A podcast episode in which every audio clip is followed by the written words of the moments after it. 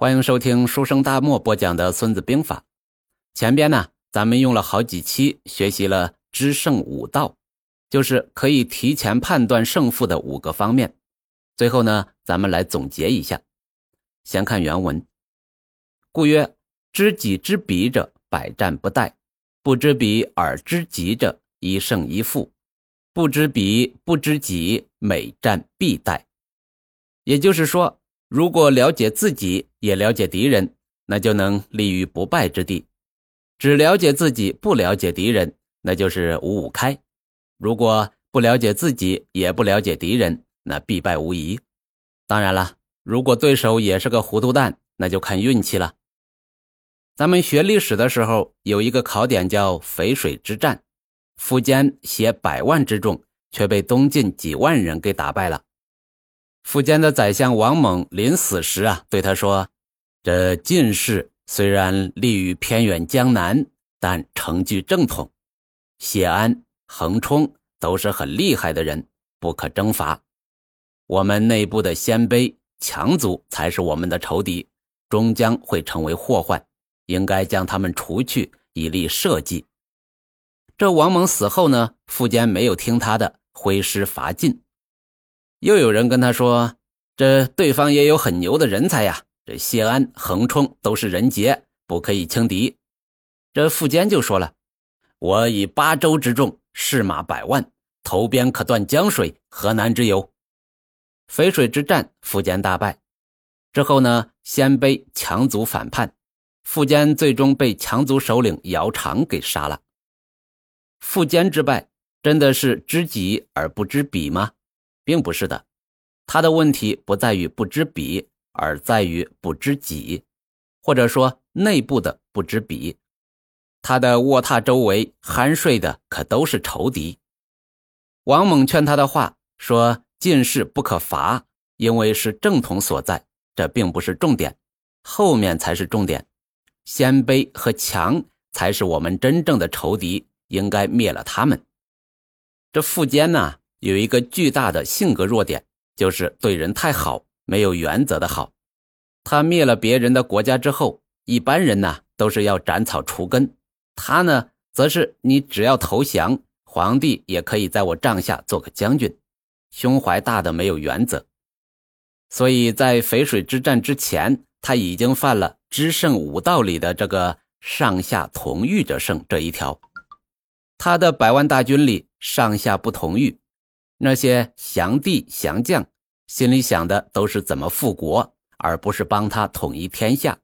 所以呢，淝水之战一喊退，就都跑了。比如鲜卑的慕容冲，这前燕被苻坚灭国之后啊，他和十四岁的姐姐一起被送进了苻坚的宫中。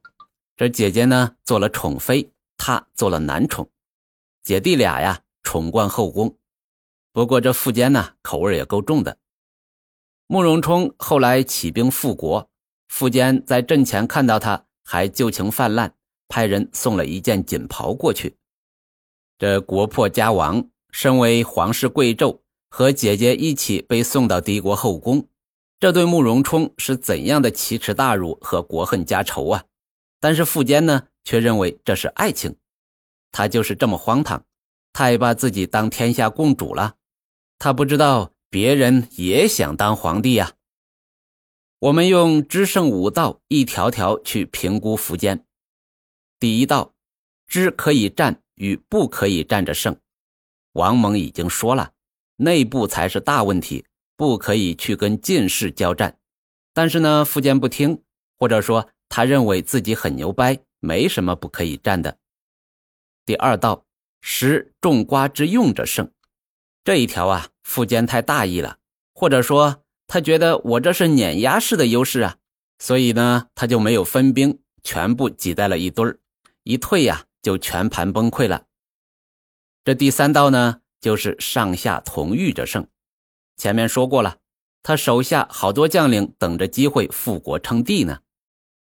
第四道呢，是以愚待不愚者胜。这东晋的谢玄设计好了圈套。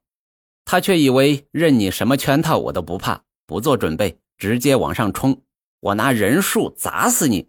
结果呢就是被动挨打了。这第五道啊，将能而君不御者胜。他是御驾亲征，百万大军却是各怀鬼胎的乌合之众。他想御部下，但是有些他御不动啊。所以这五条他一条也不及格。他不是知己不知彼，五五开，而是不知己也不知彼，所以必败。知己知彼，我们关注的往往是知彼，因为认为知己呀是理所当然的。可是现实往往不是这样的，现实是往往问题出在不知己。这就跟做人一样，有一句话叫不自知。其实知己远重要过知彼。知己啊，其实很方便，至少各种信息、数据、人员都是了如指掌的。而敌方需要去打探消息，总是没那么清楚，很多是靠猜测、推理的，所以。知己知彼，百战不殆。如果不知彼，至少要知己。如果不自知，还是别去送死了吧。